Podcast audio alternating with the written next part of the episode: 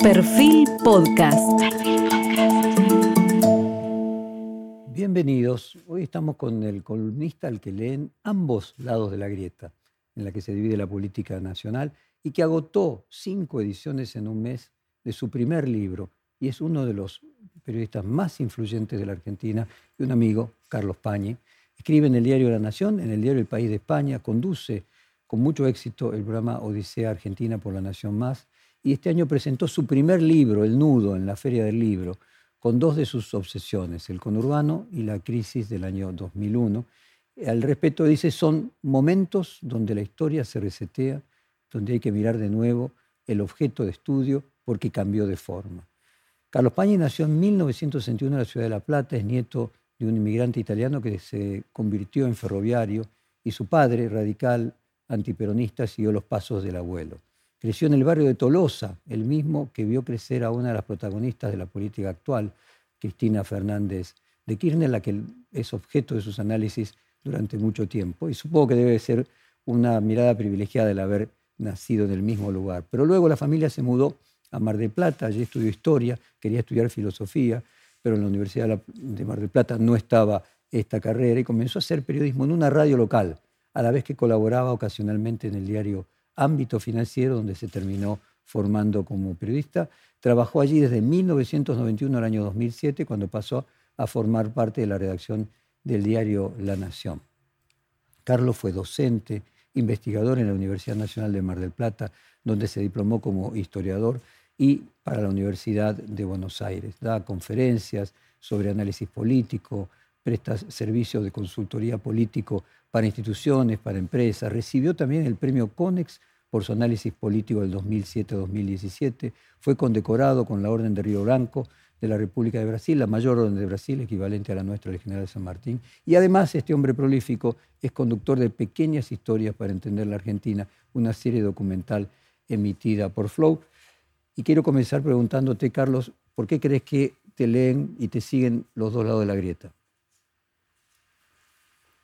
Bueno, no, no sé si lo tengo tan claro. Me parece que, eh, hago un, esfuerzo para huir del, doble estándar y eso en un país donde el periodismo se polarizó mucho puede ser raro. Es decir, tratar de, aplicar las mismas categorías de, de juicio y de interpretación y de evaluación sobre todo a los dos bloques en los que se ha venido organizando la política argentina, por lo menos hasta hace unos años. No sé si. Es un esfuerzo epistémico. Es un esfuerzo epistémico. Sí, de apego a, una, forma de entender el periodismo. Y académico. Lo académico ayuda, digamos, lo académico te compromete bastante con, con, ese, con ese punto de vista. Aquella frase de Hegel de que cuando uno empieza en el conocimiento, el, primer nivel de conocimiento es la duda. Bueno, está muy bien, sí, sí, sí. Lo que te lleva a la ecuanimidad y a, este, y a este ejercicio del que estamos hablando es la duda y es suponer que, la verdad nunca está de un solo lado, que la luz no está solo de un solo lado, sino que la cosa es más problemática. El método crítico científico. Pues voy a seguir para el cuestionario, siempre tengo un cuestionario, pero voy a seguir además el de que me parece una hermosa pintura de una nota que salió en Anfibia, un gran reportaje, un gran texto de Silvina Egui, el método Pañi. Eh, y ya te pregunté por los dos lados de la grieta y por qué el primer libro ya consagrado. ¿Qué te llevó a escribir un libro ahora y no antes, por ejemplo? Tal vez escribir demasiado. Eh, yo trabajo mucho, vos trabajas mucho. Eh, hay un momento en que, y, eso hace que uno, hasta razones prácticas son muy importantes, no tenés tiempo, eh, decís muchas cosas, no está escribiendo todo el tiempo, está diciendo en exceso. Ahora, hay algo que es lo que te impulsa, lo que me impulsó a mí a escribir un libro, que hay una especie de longitud de onda de la escritura y del pensamiento que no entra en los géneros habituales de la periodicidad de nuestro trabajo. No, da, no entra en la nota. Yo suelo dar muchas charlas, eso es otro género. Y hay un género específicamente del libro que te permite probablemente más complejidad y tratar temas con más, con más extensión.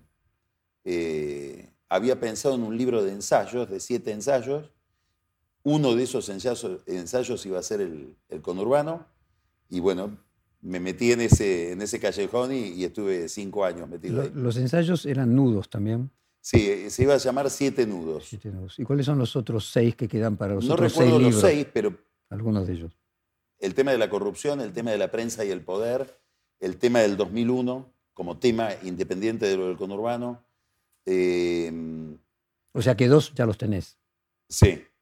el, 2001, el, 2001 y el, el conurbano sí, están en, eh, pero digamos... O sea que nos quedaron la prensa y el poder.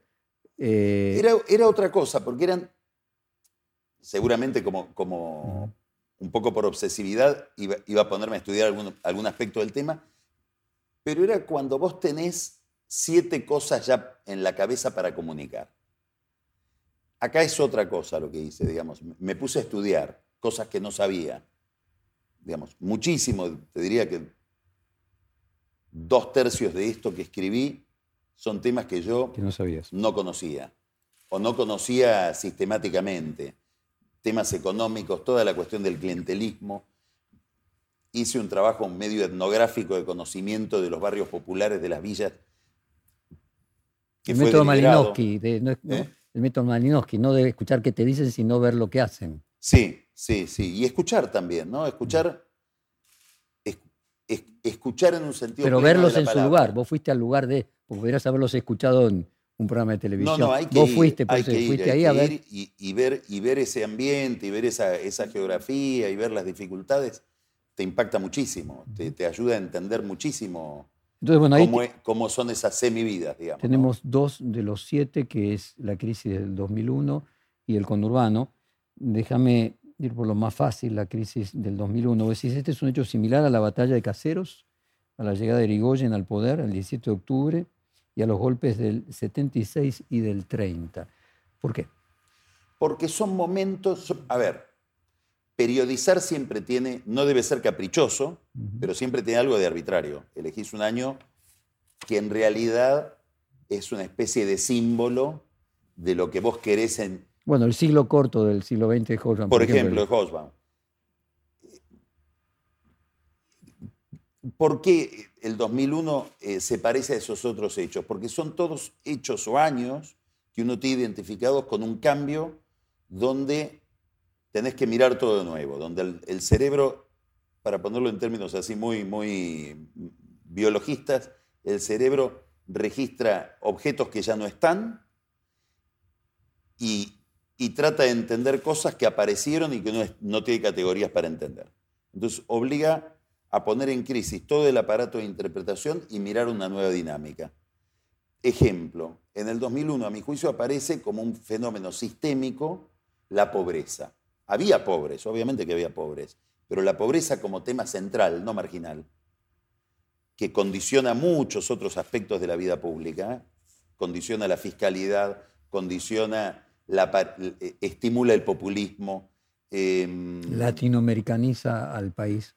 Lo latinoamericaniza en el sentido Porque de... Esa era la diferencia que teníamos con de la de la clase media, que es un fenómeno crucial, crucial y genera nuevas formas de acción política, como por ejemplo los movimientos sociales, con nuevas formas de... Eh, yo cito en el, en, el libro una larga entrevista que vos le hiciste a Pérsico, donde aparece toda otra visión de la economía, de la sociedad, del trabajo. Todo eso aparece a partir del 2001, digamos, antes sería delirante. El caso de Chaco, ¿no? Este señor, la familia bueno, Bueno, con, con esas es una consecuencia, claro digamos, todo un problema acerca de cómo se ejerce la acción social, cómo se ha privatizado eso en movimientos sociales que uno no sabe muy bien qué tipo de representación institucional y el primer candidato a presidente que sale de eso, que es eh, Tenemos a Grabois, que expresa hoy mucho más de lo que expresaba hace 15 días, porque va a haber todo un sector del kirchnerismo que se ve más reflejado en Grabois, o, o, ese, o quiere decir más Grabois que Massa. Bueno, todo esto es, si uno lo mira bien, son, uno está habituado, ya lo naturalizó, pero si uno mira el curso de la historia y la larga duración, dice, estas son cosas que antes no existían. Digamos, en la, en la democracia del 83 al 2001, muchas cosas de estas no existían. Y hoy son centrales, digamos, son la materia nuestra de trabajo, la materia con la que elaboramos nuestras interpretaciones todos los días. Me quedé pensando aquello, esa perspectiva marxista de que la economía, que la infraestructura condiciona la superestructura y que a una caída tan dramática de, del nivel de vida de la sociedad no podía no corresponderle un cambio a la cultura, ¿no? Claro, y un cambio en la política, porque, porque aparece, esto, esto aparece, está desde hace mucho tiempo, pero con el 2001 y después con, con, con la pandemia se acelera. Es la presencia cada vez más numerosa de no excluidos, expulsados. Yo creo que acá hay un rasgo argentino muy difícil de encontrar en otras sociedades.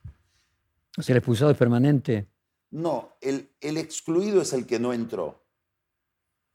Vamos a ponerlo, y lo digo con, obviamente con todo respeto, digamos, el, el Coya que vive en La Puna, estos que ahora cortan rutas en Purmamá. Nunca estuvo. Nunca, su Mientras que el fue expulsado estuvo su, su- su abuelo fue, y, y llegamos a los incas y, y están afuera del sistema. ¿Qué es lo que sucede en países como Brasil o como México, como Colombia, que son personas que sus padres, sus abuelos y sus bisabuelos estaban en la misma condición económica? Mientras que en la Argentina lo que se dice es que era gente que sus padres... Hay otra estaban- gente, digamos, están esos excluidos, obviamente que están, pero además la el fracaso sistemático de la economía va haciendo que gente que siente que estuvo en la fiesta, que estuvo en el sistema, y se siente con derecho a estar, y siente que culturalmente es, es su lugar, y que es una extraordinaria arbitrariedad sacarlo, es una arbitrariedad muy eh, agresiva, lo sacan. Y eso genera un problema de emocionalidad política. No es la misma la emoción del que nunca entró y siente que su lugar del mundo es afuera, lamentablemente, y se habitúa a eso, a la, a la emoción, y vos sabés que las emociones son la materia, probablemente la materia más importante de la política, del que dice, lo voy a poner en términos muy tilingos. Yo tengo, por- yo- a mí me corresponde ir todos los años a Miami. Y la política le está diciendo de a poquito, mira, probablemente no vayas más a Miami. Aquello de que le hicieron creer, ¿te acordás del presidente del Banco Nación? El kirchnerismo le hizo creer a la gente que podía tener celular. Bueno, se, se le tiraron encima eh, González Fraga. a González Fraga. eh, dice, sí, alguien te- tendrá que decir a la clase media que ese nivel de, es un problema estructural importantísimo en la Argentina. ¿eh? Digamos, lo podemos traducir en los términos que lo, que lo formula Gerchunov. Vivimos por encima de las posibilidades que nos dan los dólares que generamos. Y si tuviéramos el tipo de cambio que se corresponde con la competitividad de la economía argentina, perdés las elecciones. Entonces acá hay un drama entre economía y política, entre igualdad y libertad, si quieres, entre mercado y democracia, muy difícil de resolver. Y estamos metidos en este problema desde hace probablemente 50 años. ¿Por qué elegiste la palabra nudo y si hay alguna reminiscencia con el nudo gordiano? Sí, yo creo que eh, in- pensé en siete, en lo que hablamos hoy, ¿no? En siete cuestiones difíciles de resolver. Desanudar. de desanudar. Y, y sí, pensé que lo- no el conurbano como, como geografía, lo que se tramita en el conurbano, el, el drama que, que se, que se desarrolla en el conurbano, no solo de pobreza, sino de desigualdad, que es otra cuestión, digamos, de, de una sociedad que se va volviendo, esto que decías vos de lo- la latinoamericación- latinoamericanización, que es una sociedad que se va volviendo cada vez más desigual y que expresa esa desigualdad en, forma- en formas urbanas, distintos guetos, guetos que conviven con guetos. Cuando vos vas a la Villa La Cava, hay un paredón detrás del cual probablemente estén las mansiones más opulentas de la Argentina, físicamente hablando, digamos. No estoy hablando de una, de una Una imagen metáfora, ¿no? literaria, literalmente es así. Bueno, ese lugar expresa en su dramática, digamos, un nudo que no podemos resolver desde hace tiempo. Y a lo mejor esto del nudo gordiano lo que tiene de gordiano nos remite al debate que hay hoy en tantas fuerzas políticas, de si esto hay que cortarlo, desanudarlo. ¿No? Aquella famosa frase de tanto da, tanto monta cortar como desanudar. Y aquí la discusión en el fondo sería entre si desanuda eh, Horacio Rodríguez Larreta o si corta eh, Patricia Bullrich. Claro. Me parece que Lo cual implica tiempos distintos, ¿no? Exactamente. Eh, hay un tema demográfico aquí. Una vez, Carlos, me pidieron el análisis de una especie de Disneylandia que había en, en La Matanza, un señor que había construido en un predio varias hectáreas, una serie de parques de diversiones muy grande, que estaba en desuso y no se le podía dar eh, viabilidad económica. Fui a verlo y estaba rodeado de todos barrios populares con casa de chapas sin cloacas, lo que hacía que ningún turista pudiese, había un problema de seguridad. Entonces le pregunto a, a la persona que, que era el heredero de quien lo había construido, pero ¿quién se le ocurrió hacer esto acá? Y él me dijo, no, esto era campo. En 1984, esto era. Claro, claro. O sea que si uno mira la foto del conurbano, eh, dos terceras partes del conurbano no existía Claro. antes de los 40 años de la llegada de la, de la democracia. Y hay un fenómeno que pasa en todas partes del mundo. La, en 40 años la población se duplicó, de Argentina de 20 millones a 45 Correcto. millones. Y hay un problema de de espacio, de vivienda, ¿no? O sea que un problema objetivo independientemente del económico. Hay un problema de vivienda. ¿Cómo nació este libro en mi cabeza? ¿Cuándo me, se me metió por primera vez la pregunta por el conurbano? En el año 98. ¿Qué pasaba en el 98? Yo estaba cubriendo en Brasil la segunda campaña de Fernando Enrique Cardoso.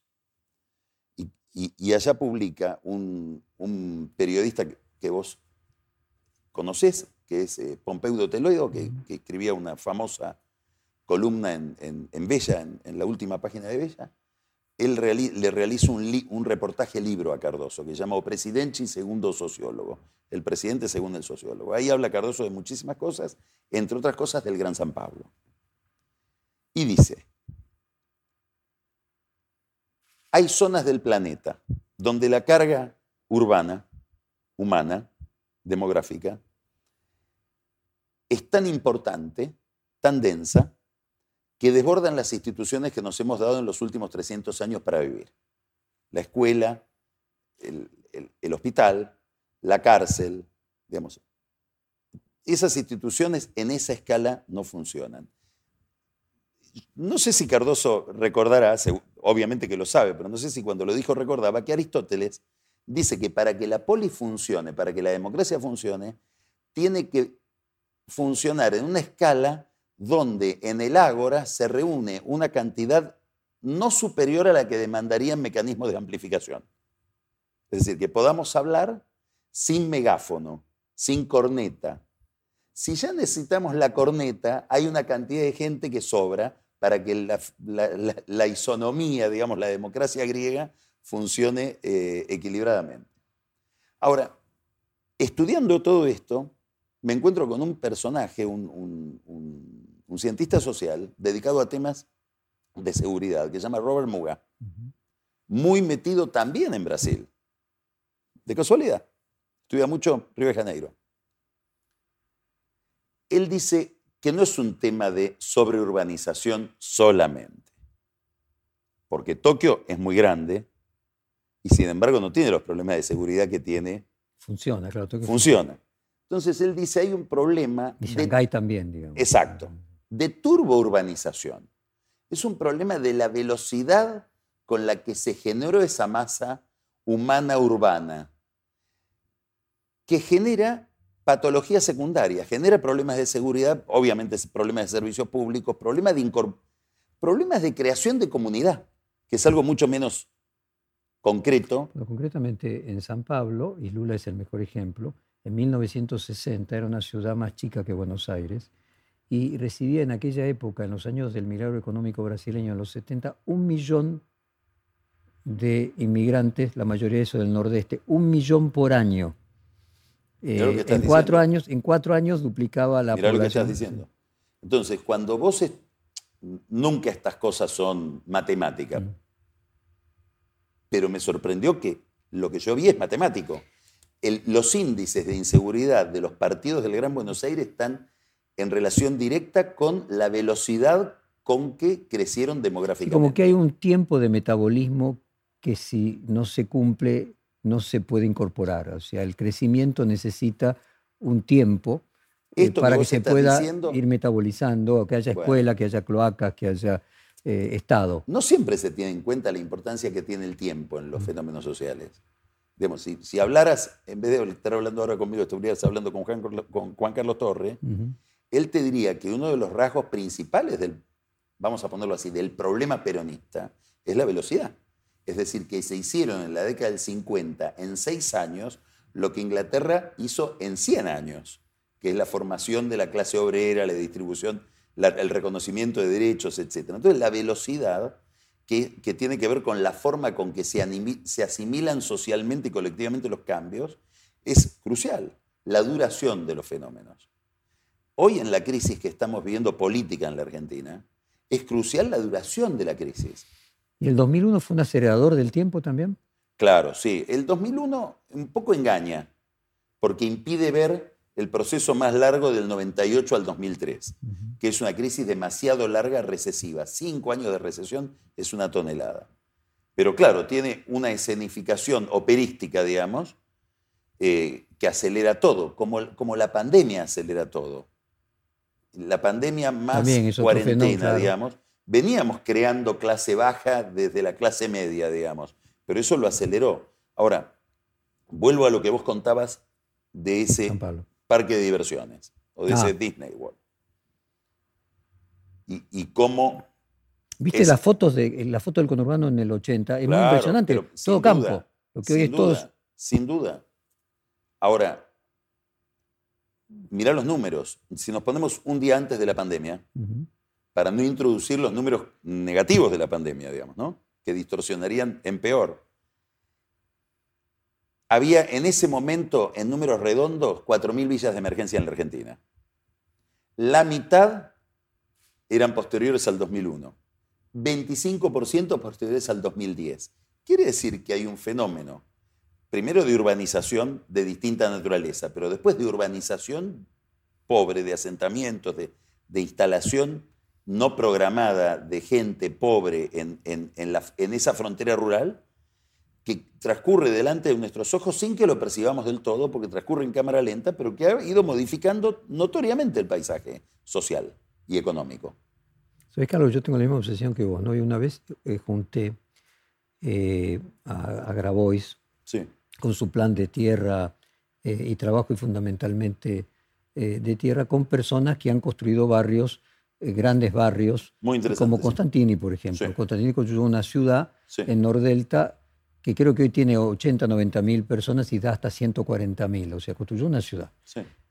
A ver si había alguna forma de contribuir entre lo privado y lo público al desarrollo urbanístico del conurbano. Y las explicaciones económicas que daba Constantini es que el tema normalmente, si por un país con tanta tierra, como, eh, que es una explicación obviamente co- comprensible, pero totalmente, eh, digamos, antiintuitiva, porque el costo no es de la tierra, cuesta 10 veces más que la tierra convertir la tierra en urbanidad, que haya electricidad, que haya medio de transporte, eh, y que el problema central es la inversión que implica y la velocidad de generar esa inversión para convertir lo que es tierra eh, en ciudad. ¿no?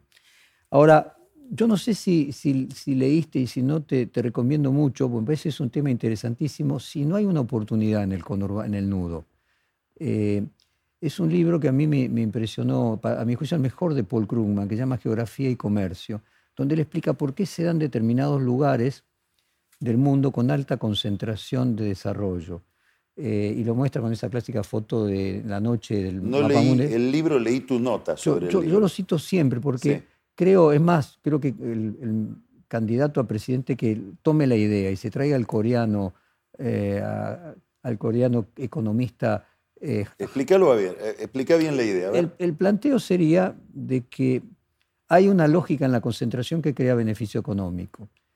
Eh, que por eso, por ejemplo, se concentra la mayoría de la producción económica del, hemisferio norte en un triángulo entre Montreal, Chicago y Baltimore, alrededor del río Amarillo, eh, en la zona norte de Europa, que es donde se produce concentración, se generan ventajas competitivas, porque no necesitas depósito, ahorras en flete, creas empresas pymes que le abastecen a las empresas más grandes, aparece la especialización, cuando aparece la especialización aumenta la productividad y se crea todo un círculo virtuoso para el que hace falta grandes poblaciones, grandes mano de obra, educadas, obviamente.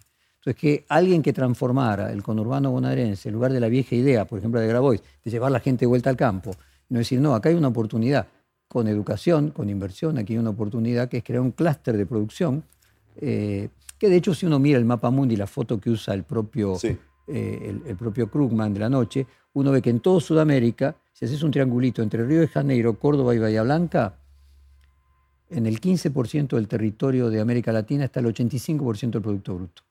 Eh, y vos lo ves en lucecitas prendidas. ¿no? Así que bueno, ahí hay una oportunidad para la política. Aquel que encuentre, corte el nudo gordiano eh, y, logre hacerlo de Alejandro Magno, quizás funde una Argentina nueva. A ver, no es irracional lo que ha pasado. Eh, Esa gente viene por algo. Pero obviamente, El, que deja el de, vivir en, el desierto correntino o en el desierto chaqueño para vivir a vivir, no a 20 kilómetros, 30 kilómetros de un hospital, sino a 3 kilómetros de un hospital, eh, es una opción enteramente racional. Y vive muchísimo mejor en la villa que lo que vive en su provincia. Yo hablaba con un, con un religioso, no es un sacerdote, en la, en, la villa Itatí, que invitó, se reía, él dice, los invité, invité a un grupo de, correntinos que hay acá a hacer la marcha a Luján. Y me dijeron, hermano, pídame cualquier cosa, menos caminar. Porque donde yo, de donde yo vengo, para todo tenemos que caminar 12 kilómetros. Así que pídame que haga lo que sea por la Virgen de Luján. Me quedó fobia. me quedó fobia. ¿Eh? Me quedó fobia. ¿Qué recordás de, Tolosa? Bueno, probablemente esto, ¿no? Lugar con baldíos todavía, con espacios en blancos, el universo ferroviario, eh, muy determinante en la vida de mi familia, pero eh, la, idea de frontera, ¿no? Eh, ¿A qué edad se mudaron a Mar del Plata? ¿Qué tenías vos? Yo tenía 13 años iba a cumplir 14. No, o sea que tu infancia es larga completa de claro. Sí, sí, sí, O sea, casi adolescente te mudaste a, Mar del Plata, al, eh, secundario, supongo. toda la primaria. hice primer año en La Plata y ya segundo en Mar del Plata, de, la secundaria. ¿Y cómo era esa estructura del padre radical y antiperonista? ¿Era antiperonista eh, superficialmente o por el contrario la política era algo que le importaba? No, a ver. ¿Cuánto hay de Paña actual del, del papá de Paña? No, a ver, son e-, evoluciones distintas. Como vos sabés muy bien, siempre hay cosas reactivas respecto de los padres. Eh, creo que el, antiperonismo de mi papá me volvió más pluralista a mí. A ver, te, cuento un poco, porque puede ser eh, eh, es interesante más allá de la biografía de él, como caso. Mi papá era el hijo de un inmigrante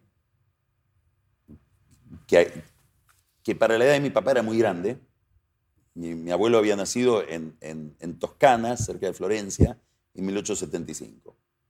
Huye de, Italia con todos sus hermanos porque en ese momento, en esa zona de, Italia hay una crisis especialmente fuerte. Mi papá nace en el 17, es decir, era un hombre para mi edad. Yo nazco cuando él tiene 43 años. Tenía un tío, hermano de ese, de ese papá italiano, que trabajaba en Harrods, el tío. Y él venía a verlo a su tío. Tenía una relación de mucho cariño con su tío, desde La Plata. Y Harrods era como ir a Londres. Sí, Harrods era Londres. Era la única Harrods fuera de Londres, además. Así que le fascinaría todo eso, supongo, a ese chico de 16 años. Y un día llega a verlo a su tío y se encuentra con la mayor manifestación que se produjo en Buenos Aires hasta la fecha, el entierro de Irigoyen. Y él contaba que eso lo politizó. de ser el hijo de una familia de inmigrantes a argentinizarse. Había, hay un libro sobre el criollismo, el criollismo en la, en la, formación de la Argentina moderna. Están los cuentos de Borges con, los, cuentos de Gustos Domecq, con Bioy Casar, de la, la argentinización perentoria del hijo de inmigrante que tenía que ser argentino, inclusive para que no lo carguen, para que no le hagan bullying porque hablaba mal el español. Mi viejo sabía el, Martín Fierro de memoria. Digamos, hacía era un esfuerzo. La sobreactuación de la Argentina. De la argentinidad. Como los argentinos que viven en el extranjero que festejan el 25 de claro, y toman mate cuando no tomaban mate acá, ¿no? Exacto. Eh, entonces, e, está ese fenómeno. Y eso lo, eh, lo politiza, entra como todavía un sujeto de la sociedad tradicional al oficio de su padre. Mi abuelo era maquinista de tren, él se hace maquinista de tren, y ahí sí hay una politización más intensa. ¿Por qué? Porque el núcleo del antiperonismo sindical era, era la fraternidad, que es un gremio que se enfrenta con Perón muy temprano, Perón lo intenta militarizar, y hay una famosa huelga del 51 en la que interviene mi padre, lo dejan cesante y ya empieza ahí algo no antiperonista, hiper antiperonista. El golpe del 51, digamos, una cosa muy marcante por su condición laboral, digamos, ¿no? Entonces era una cosa rara de sindicalismo antiperonista en medio del universo del paraíso sindical peronista, donde convivían con socialistas y comunistas. Eso yo creo que lo determinó toda su vida. Eh, una historia muy parecida a la que cuenta el Papa de otra generación a la tuya, de una familia radical antiperonista y que lo hizo al pluralista de escuchar a veces las barbaridades que se decían. Sí, el odio, ¿no? el, odio. te genera... ¿Y por qué se mudan a Mar del Plata? Porque a él le gustaba Mar del Plata. Entonces se jubiló y vivía... Nosotros veraneamos mucho tiempo en Mar del Plata. Ah, claro, fue padre grande y cuando se jubiló vos tenías 13 años. Exacto. Eh, se jubilaban temprano, además. Se jubiló, mi, creo, mi papá a los 55 años. Y nos fuimos a vivir allá porque le, lo fascinaba Mar del Plata. Y también habla de una, de una Argentina distinta, ¿no? Que se podía jubilar y se vivir otra No, claro. El, el hijo ser universitario, estudiar en un colegio pago, porque creo que pusiste un secundario en un colegio sí, religioso. Sí, para, para que, sí, con los salesianos, primaria y secundaria en, La Plata y en Mar del Plata. Pero para que te des una idea del momento sociológico y, y económicamente hablando, mi familia queda venden su casa de Mar del Plata y compran, y en el medio está el Rodrigazo, perdieron una fortuna. Ese fue el momento en que nos mudamos. Es el comienzo, para todos los historiadores, de lo que el Perín llamaría, por segunda vez, él, habla de otro proceso, la larga agonía de la Argentina peronista. No del peronismo, de la Argentina, del estado de bienestar. Ahora, fíjate cuando vos citas los momentos y decís 17 de octubre, bueno, Caseros, Sirigoyen, 17 de octubre, los golpes del 76 y del 30, no pones el Rodrigazo. El Rodrigazo en realidad es el golpe del 76, podríamos decir. Fue un sí, año sí, no, como, como, fecha el golpe del 76 es, es, es, una fecha muy marcante, muy marcante. ¿Hay una ligación genética entonces al lugar a partir de Tolosa que hayas elegido el conurbano? No sé si cuando volvés a tu Tolosa y ves algo totalmente distinto o empobrecido.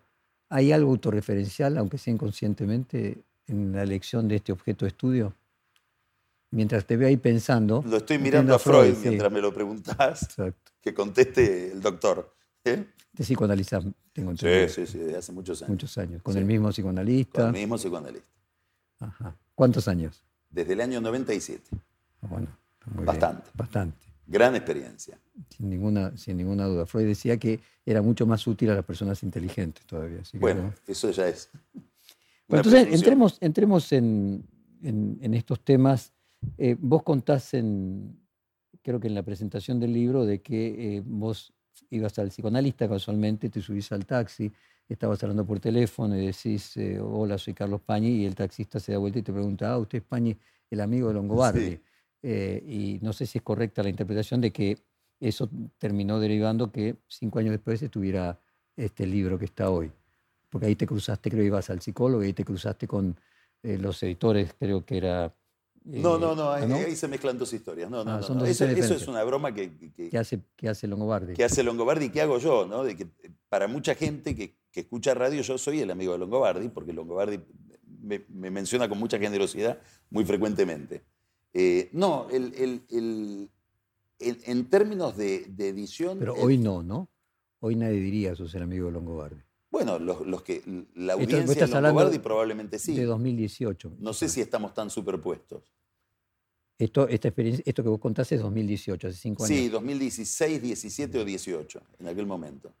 Y en los últimos 10 años, Carlos, tu vida cambió, digamos, de ser una persona Son que esas probablemente... cosas que no te das cuenta, que van sucediendo tan lento que no sé si cambió o no. A veces me doy cuenta por una percepción externa. A veces me sorprende que me salude un... El otro día estaba entrando a un supermercado chino, en el barrio chino, eh, y el, repositor me dice, usted, eh, eh, usted es el que está en televisión. Y uno dice, qué curioso, ¿no? y me identifica por Telenoche, que es mucho más masivo. Obviamente, Telenoche llegó a tener 20 puntos de rating. Claro, entonces ahí es donde vos decís, pero ¿cómo? Entonces, hay, hay, la relación con la popularidad no es tan... Y te sigue sorprendiendo. No te quepa la menor duda. Sí, por suerte. Bueno, querías estudiar filosofía en la Universidad Nacional de Mar del Plata, no estaba esa carrera. Ahí se enseñaba historia, estudiaste historia. historia. Y si no me Pero me dedicaba a estudiar filosofía en realidad. Historia estudié un poco con la mano izquierda. Descubrí la historia con el periodismo. Yo descubrí el valor de la historia haciendo periodismo. Digamos, estudiando la política contemporánea, actual, del día a día, y ahí empecé a, retroactivamente a echar una luz sobre ese otro saber. durante toda mi etapa de, formación me interesaba mucho más lo general que lo particular. Encontrar lo particular lo descubrí con, el, trabajo, con el oficio periodístico. Y ahí, bueno, se me abrió todo un campo y hoy, hoy mi punto de vista, yo te diría, es la historia, como punto de vista. Y en alguna medida, como en tu caso también, el psicoanálisis. Eh, eh, Woody Allen dice que la historia de la medicina y del psicoanálisis es la historia de los grandes psicoanalistas y de los grandes pacientes. Ahora, allí vos empezás, después de que te recibís, a, dar clases en la Universidad Empiezo de Empiezo a investigar en historia, que también es otra cosa como, como lo, que me preguntás de Tolosa, como premonitoria, porque yo, por esta cuestión de la propensión a lo teórico, y la afición por la filosofía, obviamente termino estudiando epistemología de la historia, teoría de la historia, teoría del discurso. Me interesaba mucho el tema de la narración como, tipo de discurso que organiza la comprensión de un fenómeno. No es lo mismo narrar que, que sistematizar, por ejemplo. ¿Y eso a dónde me lleva?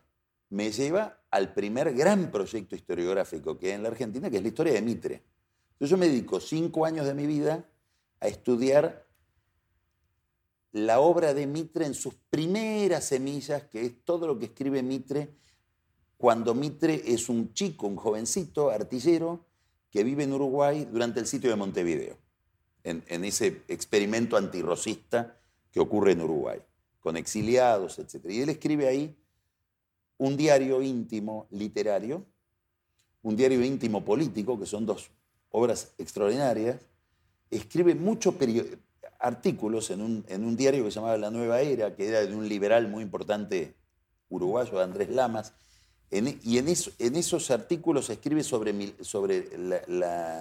la, cuestión militar, pero ya en la cuestión militar está analizando la cuestión republicana y termina todo eso decantando en una biografía de Artigas y la primera biografía de Belgrano, publicada en un libro colectivo, donde él publica su primera versión de la biografía de Belgrano, que lleva un título que ahora Polo Eloy le hace un homenaje a ese título porque se llama Galería de Celebridades Argentinas, que es el libro que sacó Paul ahora hace eh, un par de meses.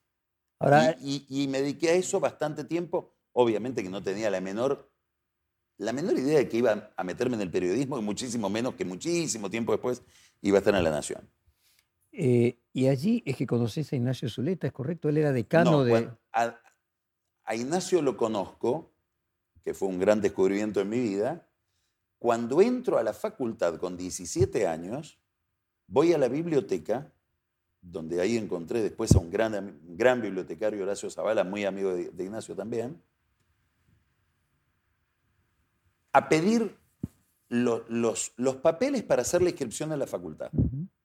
Y me encuentro a un, Señor mayor, más grande que vos. un poco más grande que yo, un muchacho, digamos, pero yo tenía 17 años, Ignacio tendría en ese momento 30 años. Exacto. Sí, más o menos. Tomando notas, eh, mirá el- el- el- la época, ¿no? En un fichero. Ya no existen más los ficheros. Tarjetas con los, la, la- la- la ficha bibliográfica del libro. Está tomando nota. Me llamó la atención. Él recién llegaba De Europa. de, de Europa, de España, donde había hecho un doctorado sobre el modernismo, sobre Rubén Darío. Y era profesor de literatura. Era profesor de literatura hispanoamericana y de, de literatura española. Eh, y muy metido en el mundo de la investigación. pero era un señor adulto, quiero decir. que con- con- Sí, sí, él ya había hecho un doctorado, yo recién empezaba la facultad. un chico que terminabas el secundario, claro. y, y con el paso del tiempo nos hicimos íntimos amigos. En el año, yo calculo que en el año Y 85, recuerdo mal, él llega decano en la... él, él, él llega decano de la facultad, eh, es una figura central en la facultad en, en- en todo lo que es el- la, la crítica literaria. que ¿Y es a él que primero lleva a Julio Ramos a, ámbito? Entonces, él, en- en- cuan- cuando viene la normalización de la universidad con la, con- con la democracia, hay toda una reestructuración de- del laboral de la universidad. Él tiene una dedicación exclusiva que se le reducen a dedicación simple y tiene que empezar a buscar otra forma de vida porque, digamos, se ve muy ajustado económicamente. Y digo, ahí Y hay habla un aviso sí, de headhunting en La Nación, buscando un... alguien con experiencia editorial. edit- Y él ya había trabajado en Alfaguara. Entonces se presenta a ciegas, no sabía para qué era. Y era para armar por primera vez el suplemento de arte y espectáculo, arte, ocio y espectáculo se llamaba En Ámbito. Y ahí me invita deportivamente, che, ¿querés? Te mando libros y vos vas escribiendo reseñas sobre libros. Y así empiezo yo eh, a ver mi firma en un diario, que era muy divertido, en un diario que para mí era no exótico, extraterrestre ámbito financiero. Es más, yo no sé si antes yo sabía de la existencia de ese diario, metido en la bohemia de humanidades, digamos, ¿no? que era otro. Sí, otro mundo. mundo. Ahora, habla, habla bien de Julio Ramos, ¿no? De que el suplemento de artes y espectáculos llevaba un profesor de literatura, un decano de la universidad, o sea, Sí. eh, para un diario que además en economía, arte y espectáculos no es un elemento... Claro, bueno, era la apuesta de hacer algo y, y me acuerdo que Ignacio hizo un suplemento muy ligado al tema de la industria cultural, de, de- de explicarle la cultura a hombres de negocios y a hombres de finanzas, que era muy original. La escuela de. Frankfurt, que, era lo que él debía traer. Bueno, ahí está. Ahora, hay una cultura ámbito, ¿no? Uno mira a Roberto García, a, perdón, a Zuleta, a vos. Sí. eh, Sí. ¿Cómo eh, la definirías? El taller medieval. El taller medieval. Esa escala, totalmente artesanal. eh, donde había que hacer de todo y donde aprendías mirando. Donde nadie te indicaba nada, aprendías mirando.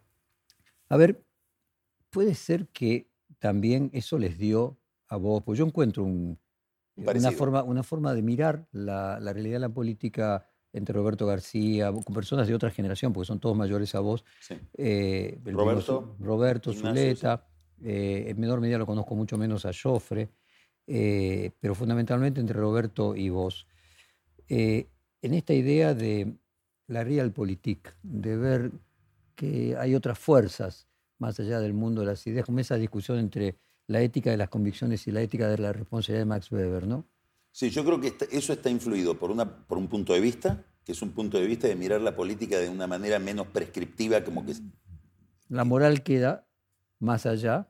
Sí, explicás un fenómeno de poder. Creo que está muy determinado por el lector al que para el que escribís. Digamos, no escri- escribís para un tipo que está en una mesa de dinero queriendo saber si hay que comprar o hay que vender y quiere que le cuentes todo. No quiere que se la endulces, que se la estilices. Entonces tenés que contarle la lógica de poder, que es lo que consume alguien que hace finanzas, sobre todo en la Argentina. inclusive quiere saber lo que pasa y quiere, quiere saber lo que se dice que pasa, aunque no pase, porque el, precio de los activos financieros está muy determinado por lo que se dice que pasa, ¿no es cierto? Eh, hace 15 días subía la bolsa cuando el candidato era Guado de Pedro, pero subía la bolsa porque en el mercado creían, muy inducidos por masa, que el candidato era masa. Y, eso no pasaba, pero se decía que pasaba. Entonces, creo que todo eso forma una forma de, no solo de entender la política, sino de narrarla. Y Max Weber no solamente escribió aquello de la, la ética de las convicciones y la responsabilidad en aquel texto de la política como vocación, sino el sentido de la neutralidad axiológica de las ciencias sociales y económicas. O sea, nuevamente el planteo de sacar la cuestión de los valores para quedarnos fría y descarnadamente eh, con la verdad material. Sí, Casi la verdad de los cuerpos y del dinero, de todo lo que es materia. Y del poder, ¿no? Que es una pasión similar a la, digamos, son, son actividades o realidades refractarias al altruismo. ¿Lo incorporabas por ósmosis? ¿Cómo era? ¿Era la, cultura de Julio Ramos irradiaba? Yo creo eh, que irradiaba... Ramos era otra cosa. Eh, sobre todo porque no estaba en la cotidianeidad de la generación del diario. Eh, era un tipo que lo definió muy bien Mariano Grondona cuando, cuando murió Ramos. es, el, domingo a la noche Grondona hizo un comentario sobre Ramos que lo definió en el centro. Era un tipo que era original sin pretender serlo, no se daba cuenta y era muy original sin darse cuenta, era como excéntrico. Yo creo que tenía que ver mucho con su, con su biografía. El que irradiaba mucho en el, en el sentido que vos estás planteando es Roberto. Roberto. Sí. Que venía de cubrir sindicales, o sea, que tenía también una mirada del orden de la fuerza. Venía de, otra escuela que era la de la opinión y, y primera plana, venía de cubrir sindicales. Y había algo que yo creo que viene, que, que, está en Roberto, que está en Ignacio, sumergidos en la política. Nosotros vivíamos con políticos mañana, tarde y noche. Bueno, y ahí viene el punto, ¿no? El, texto no había una distancia existencial. Eh, el, el, de la, el texto que da origen a la ética de las convicciones y la responsabilidad de Max Weber, le fue una conferencia a la política como vocación, que algunos traducen como profesión. Después de tantos años, ¿qué te queda? ¿La política es una profesión? ¿Hay algo de esto de la casta que denuncia mi ley, donde uno ve que, por ejemplo, el caso San Isidro, el abuelo, eh, el, padre ahora la hija candidata en el mismo lugar, uno ve que se repite padres, hijos de la mayoría de los intendentes, te encontrás con que su papá era era sindicalista o, había sido intendente. Hay algo eh, en el sentido incluso no negativo de la idea de casta o de profesión en la política. Yo creo que sí. Aquí en cualquier lugar del mundo. Hay lugares donde está más acentuado eso, donde la política es, menos moderna. La Argentina tiene muchos rasgos del siglo XIX. Eh, el otro día Cristina dijo algo muy interesante eh, y verdadero. Eh, dice, hablan de feudos cuando hablan del interior pero no es feudal traerlo a un Macri de Vicente López para traerlo a la capital, digamos, son rasgos premodernos que están no solamente en el interior, que es donde uno más los identifica, sino en la vida urbana porteña también, ni te cuento en el conurbano. Esa es una dimensión, que digamos, donde, donde, donde se caricaturiza el fenómeno que vos estás señalando. Pero la política es una actividad, es un oficio profesional es una cultura, es una, forma, es una forma de vida, no en el sentido peyorativo de la palabra o inmoral de la palabra, es, una, es, un oficio que requiere determinada emocionalidad, determinada forma de vida, determinada afición por el poder, que yo creo que se adquiere también, como se adquieren cosas en la familia, por eso eh, eh, eh, hay tantos políticos que, que reciben el mandato familiar de ser política, se aprende mirando, Y hay algo eh, controvertido, difícil de explicar, que está muy bien planteado en un gran libro que se llama Mirabó o el político de Ortega y Gasset, que lo toma eh, eh, Cercas cuando hace el retrato de Adolfo Suárez en Anatomía un Instante, que es el político como ambición, el político con una lógica, con una conducta que no, no entra, no es susceptible de ser encuadrada en la moralidad convencional. Y esto es molesto decirlo, es lo que lo constituye en casta. Sí, en alguna medida son una casta. Ahora, claro, cuando esa especificidad, cuando esa peculiaridad, cuando esa subcultura desengancha del resto, ya empieza a ser mal político. Porque el gran misterio del político, de la casta política, es que es casta, pero, pero es representación de los otros. Entonces, hay una cantidad de rasgos profesionales y de imperativos profesionales que los alejan, pero a su vez tienen que estar conectados, porque si no, no te representa. Pues que Vos tenés que mirarlo y entender lo que hace. Donde empieza a hacer cosas que ya son demasiado raras, pierde su condición, se convierte en un mal político.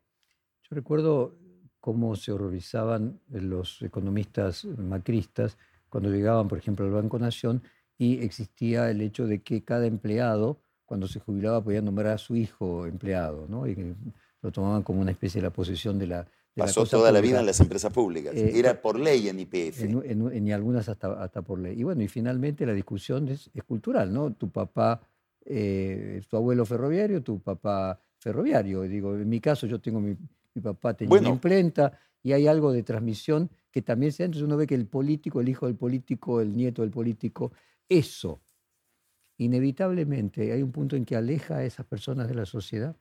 Está en el talento del político que eso no te aleje. En el fondo también a nosotros nos pasa lo mismo. Digamos, ser periodista es rarísimo, ¿o no? Es una locura. Hermoso al mismo tiempo. Claro, pero raro. Míralo desde el punto de vista de alguien convencional. Raro, rarísimo como trabajo. Digamos, es un trabajo primero que no tiene pauta horaria, que estás todo el tiempo metido en eso, que si yo te quiero llamar la atención en serio, Jorge, te tengo que dar una noticia, si no, mucho no, me vas a prestar atención porque estás en tu mundo pensando la nota, pensando el diario, pensando la revista, pensando el programa de radio, de televisión. somos bichos rarísimos. Y al mismo tiempo debemos tener algún tipo de representatividad.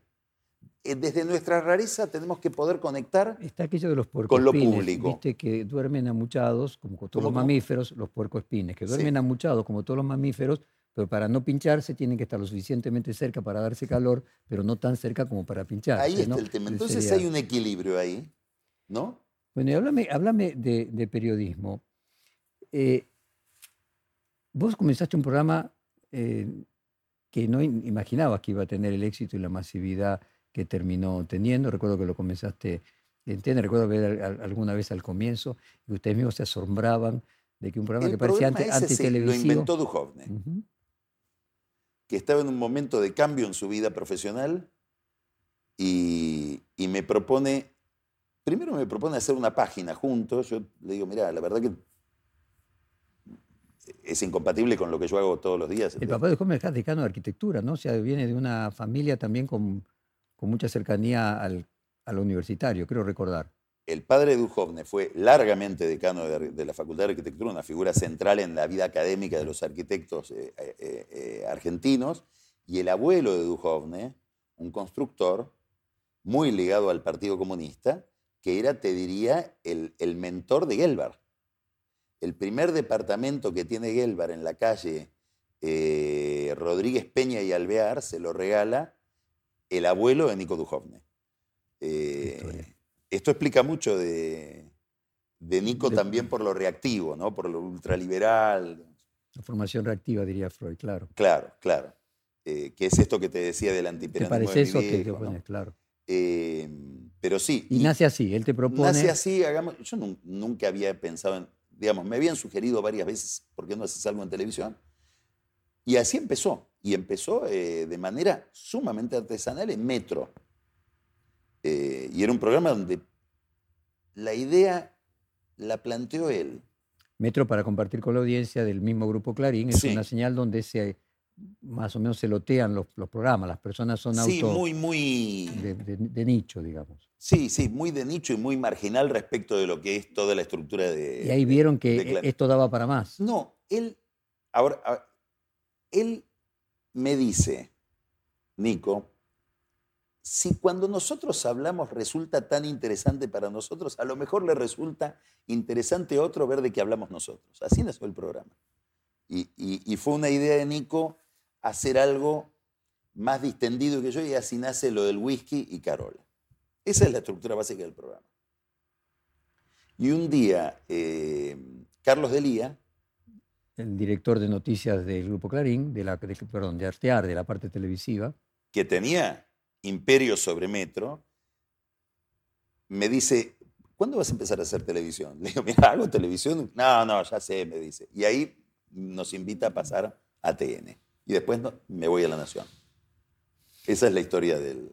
Eh, ahora, vos vas a, La Nación eh, cuando La Nación no era la Nación más que soy. No. Eh, y, de hecho, cuando se produce el cambio de toda la programación, muy exitosa, por cierto, en los últimos dos años, vos sos el único, si no entiendo mal, que decís, no, yo quiero quedarme en el viejo estudio, no quiero mudarme. ¿Por qué? Porque teníamos un, creo que una identidad como programa que, queríamos mantener. Eh, Precisamente por lo que estás diciendo, porque ya habíamos arraigado ahí y habíamos hecho una imagen dentro del canal que era previa a, la nueva experiencia. Vos fuiste muy crítico de la polarización, voy a leer algunas palabras textuales, amenaza la, la profesión, eh, querés que juzgar una vara diferente de acuerdo al sector de la política que se trate, marca la diferencia entre el periodismo militante y el periodismo profesional, la polarización envilece eh, al, al periodismo. Sí, no creo que te sorprenda nada de eso porque vos estás un poco también en, esa, en, esa, sintonía, así que no, te debe llamar la atención. No sorprende lo más ¿eh? mínimo. Pregunto, eh, ¿ves a los medios de comunicación recorriendo ese camino que a vos te parece negativo en un exceso preocupante? Hasta ahora sí, como creo que se está despolarizando la política, no sé cómo va a evolucionar el periodismo en relación con ese fenómeno. A ver, a mí me llamaba mucho la atención hace muchos años lo que había en el periodismo español. Yo decía, a ver, veo un programa la cesta de debate. claro. Estoy escuchando a estos que no, no hacen otra cosa que trasladarme los, argumentos que, veo en los, en los políticos del PSOE. Y estos otros son los de Aznar. Y es la política con otro formato, con otros voceros, ¿En qué se diferencia esto de la política? Acá era raro eso. a nosotros, si recordás, estoy hablando de algo hace 20 años, 15. De hecho decía que la sexta era de un partido y la cuarta del otro partido. ¿Y no era raro? y eso tiene que ver con un fenómeno tecnológico que fue, Carlos, la aparición de más canales de televisión. Entonces, en la medida que la tecnología hizo posible que hubiera más canales de televisión, se podían empezar a especializar, para decirlo de alguna manera. Y descubrir nichos que fueran razonablemente Hoy lo ves en Estados Unidos, donde cuando miras televisión a las 7 de la tarde, Fox o CNN, no es que opinan distintos sobre el mismo, ya son dos agendas, cuentan temas distintos, seleccionan para su edición cuestiones distintas. Uno te va a estar contando las, las trapisondas de Trump con, la información, etc. Y el otro te va a estar contando los, problemas migratorios. Eh, y son dos países. Y así en, es una variable dependiente de la polarización política en, muchos países del mundo. Yo creo que eso le quita al periodismo su lugar, que es el lugar de mirar la realidad desde una óptica periodística, que obliga a no entrar en el doble estándar. Digamos, si tenés una cantidad de criterios para evaluar a uno, tenés que tener los mismos criterios para evaluar al otro. Porque si no, además, enloquece mucho, no solamente a la audiencia, la infantiliza, la presunción de que todo lo blanco está en un lugar y todo lo negro en otro. Un lugar todo luz, el otro es todo sombra. Y no hay nada de sombra en la luz y nada de luz en la sombra. Es un disparate. Y enfurece al político. Digamos, el doble estándar enfurece también al político. Cuando Macri ve que en un canal kirchnerista se lo juzga con criterios que no aplican para Cristina, y ni te cuento Cristina, cuando ve que a ella le aplican criterios que no aplican para Macri, y bueno, ambos tienen derecho a decir, esto no es periodismo, a mí me están persiguiendo. Y eso envilece todo el clima público, no solo la política, sino también al periodismo. Y enrarece todo el debate. Yo creo que esto está pasando desde hace mucho tiempo. ¿Notas, Carlos, ahí de que en los últimos dos años eh, personajes cercanos al kirchnerismo eh, te tratan con más respeto, te valoran más y si así fuera, si tiene que ver con que ves que como mucho periodismo se corrió a la polarización, más allá de las diferencias que vos puedas tener en la manera de ver el mundo, que te consideren una persona que no es del palo de ellos, pero de cualquier forma te respetan porque vos te mantuviste en esa posición de no caer en un doble estándar. Hay eso y hay algo que de esto deriva en la tarea práctica del oficio. ¿Por qué? Porque cuando vos te encerrás en una facción, te incomunicás con la otra facción. Ya ni hablas con los otros. Entonces escribís sin siquiera cumplir con la regla básica de consultar, de chequear, de entender, tratar de entender este disparate que está haciendo Cristina. ¿Cómo se lo explica Cristina? O este disparate que está haciendo Larreta o Macri. ¿Cómo se lo explica Macri? Bueno, tengo que hablar. Me interesa entender cómo le funciona la cabeza. Porque si no, a ver, si me aíslo, ya después digamos, ya ahí eh, empiezo a tener un problema de ética profesional. Si con fulano hablo y con el otro no hablo. Pero además me aburro. ¿Será otra profesión? Y si lo, llevas, si lo llevas a un punto de purismo, sí, es otra profesión. Sin duda. No es lo que vendemos como periodismo. A ver, te lo digo más dramáticamente o más solemnemente. No es la actividad por la cual la ley nos da fueros. La ley no nos da fueros para embanderarnos y hacer propaganda de un sector. La ley nos da fueros, pero no son fueros para nosotros, son fueros para la audiencia, son fueros para la opinión pública. Vos tenés derecho a no revelar la fuente porque eso redunda en beneficio de la sociedad. Ahora, el día que usás esos fueros para embanderarte con una facción y para vender gato por liebre, no mereces los fueros, porque ya no, ejerces esa profesión. Eh, Vos hablabas incluso de temas que cruzaban la grieta, como por ejemplo la clase empresarial con prebendas, los servicios de inteligencia, la justicia federal, donde decías que hay lugares donde la grieta no, no existe. Eh, y me gustaría profundizar un poquito eh, sobre la clase empresarial con prebendas, que es un tema que, como vos citas, muy pocos tocan y vos te animás a, eh, a tocar. ¿Qué revela Cuadernos comparativamente con Brasil eh, el Lavallato, donde se devolvieron miles de millones de dólares, donde fueron presos de un lado y del otro, donde empresas perdieron el valor, y aquí en la Argentina no hubo grandes avances. ¿Qué nos dice? Eh, eh, te voy a perfeccionar la comparación. Dale, aumentar la diferencia. Para que no, se note más la diferencia. El caso Odebrecht en la Argentina no tuvo sanciones, porque cuando hablas de Lavallato es en gran medida Odebrecht. El mismo caso, ya no dos casos que podrían, podrían, podrían necesitar algún tipo de equiparación, de homologación. Esto es el mismo caso. No sucedió nada. Y yo creo que no sucedió nada porque hay un pacto político de que eso no se toca porque involucra a gente de, todos lados. Yo creo que, a ver, me, me, invitaron a dar una charla en Estados Unidos hace un par de meses sobre un tema muy sensato, muy, muy, muy bien pensado, que es los consensos que se requieren en la Argentina para que el país salte de situación y, pueda superar su, crisis crónica. Iba pensando, me puse a pensar en el tema de lo que iba a decir. Digo, la verdad que me gustaría formularlo de otra manera. ¿Qué consensos hay que romper en la Argentina? Lo que hace falta que es romper determinados consensos. El clientelismo es un consenso.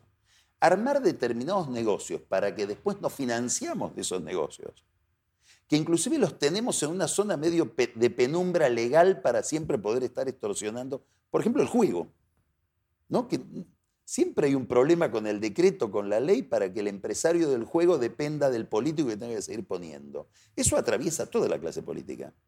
Vos dijiste textualmente que hay negocios que están armados por la política en consenso con los dos partidos para obtener financiamiento. Sí. Sí. Y ese sería parte de los consensos que hay que romper antes de construir nuevos. O probablemente quizás para construir los nuevos sea necesario Exactamente, romper, consensos eh, que, funcionan fantásticamente. La justicia federal... El, manejo de la, manipulación de la justicia lo mismo. Es otro de esos nudos. Bueno, sí. Imagínate que esto nos viene pasando hace mucho tiempo y no es normal. En otros países no pasa. A vos te abren una causa judicial en la justicia federal, lo primero que te preguntás es a quién responde el fiscal y el juez, no el expediente. El expediente es la última razón por la cual vas a ser imputado o procesado o no procesado. Depende muchísimo más de quiénes son los protagonistas. Bueno, eso no es justicia, digamos, no es lo que dice la Constitución que es la justicia. Vos dijiste textualmente de la justicia federal y de los servicios de inteligencia de que cambiemos, que había venido con Macri a mostrar modernidad y renovación, finalmente se comportó con los servicios de seguridad de la misma manera que el kirchnerismo. Sí. hay una continuidad histórica. Sí, y Justicia hasta los federal. personajes. Hasta los personajes. Digamos, Silvia Magdalani ejerce el rol que ejerce en, la en- en el sistema de inteligencia de Macri, porque Silvia Magdalani es el otro yo de Francisco Larcher, que fue el que manejó durante todo el periodo eh, Kirchner, hasta que lo echó Cristina, eh, el, el- el mismo organismo de inteligencia. Es decir, no es que hay continuidades culturales, personas, continuidades fácticas. eh, los agentes son los mismos. Quisiera hacer un rulo con el comienzo de la entrevista.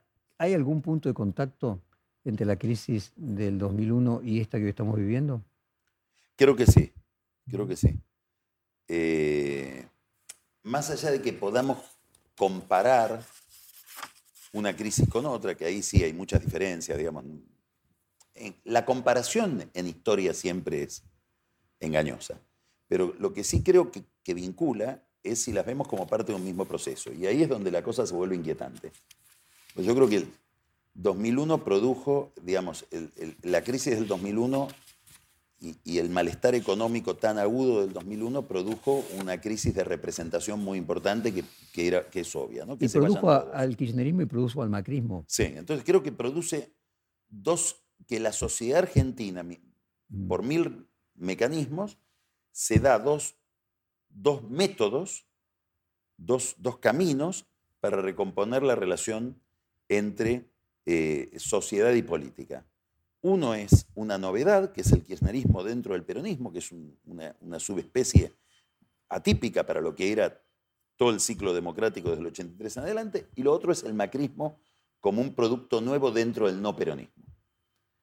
Competitivo con el radicalismo, asociado al radicalismo, digamos, una relación compleja. Pero estas dos novedades son dos eh, eh, experimentos que tienden y logran recomponer la relación entre la política y dos sectores de la sociedad. Hoy eso está en crisis. Pareciera que la magia no la están produciendo como la producían antes, que, que que ese cometido empieza a ser cada vez más defectuoso y aparecen masas importantísimas de abstención y radicalización del voto hacia, la- hacia el trotskismo y hacia mi ley.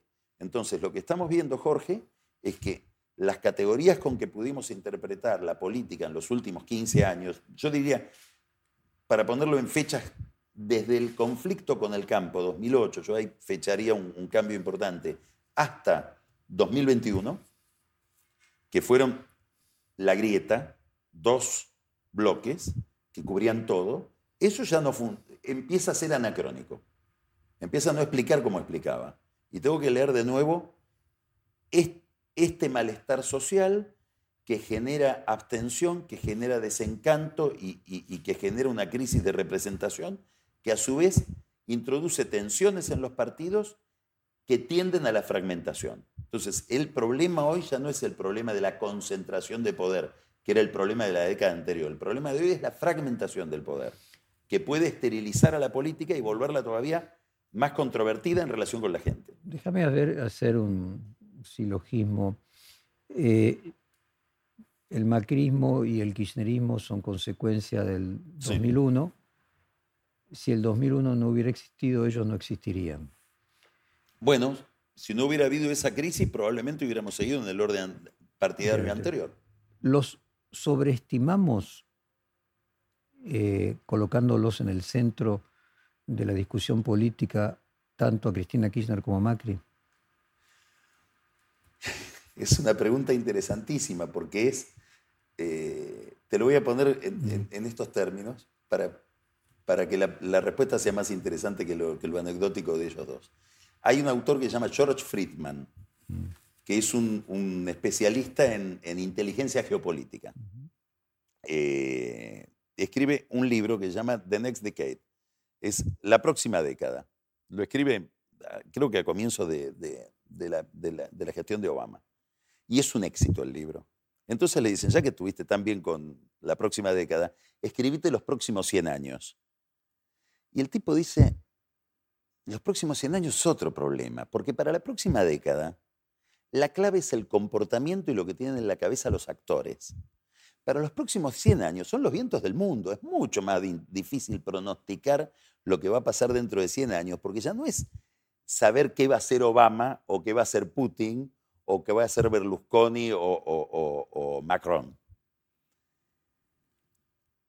Siempre sobreestimamos al héroe, al, al sujeto. Ahora. El que supuestamente es el agente de la historia. Ahora, hay algo donde es el agente de la historia, el que, el que mueve el... que mueve el como, historiador, ¿tenés una tendencia más hegeliana a creer que las causas de posibilidad son más determinantes que los agentes que la llevan adelante? Bueno, siempre tendés a ver eh, un poco lo que te decía hoy cuando te hablaba de la historia y el periodismo. Siempre uno tiende a ver procesos. El historiador ve procesos tratás, no siempre, tratás de no confundir la fuerza histórica con el agente que la, que la, que, la ejecuta o que la encarna. Pero yo te decía que el periodismo, volvemos al mismo tema por otra vía, el, ahora me lo hace formular de otra manera, el periodismo me hizo revalorizar el papel de la persona, las relaciones personales, los odios, la anécdota, la, la peripecia individual de la historia. Y a veces eso tiene un rol importantísimo. O sea, te eh, hizo menos hegeliano. sí, yo creo que me, sí, me, hizo recortar más el papel del individuo. ¿Te cambió algo la perspectiva política? Eh, no quiero incomodarte en cómo te autopercibís ideológicamente o políticamente, pero ¿cambió algo estos años de periodismo, la manera de ver tu propia personal, ya no como profesional, eh, preferencia política? Así como te fuiste haciendo más pluralista, menos antiperonista. A ver, yo creo que me, me, hizo mirar de otra manera el liberalismo, el mm. fenómeno de la pobreza. Yo creo que hay, un discurso eh, eh, ortodoxo liberal del que, por ejemplo, ámbito era un vocero muy, muy probablemente el más enfático que hubo en los últimos 50 años de historia argentina, que en el contexto sociológico que vive hoy la Argentina eh, presenta problemas enormes. Te lo digo de otra manera, me volvió más desanudador que cortador de nudos. Muy buen final. Muchísimas gracias, gracias a vos. Muy buen final. Perfil Podcast.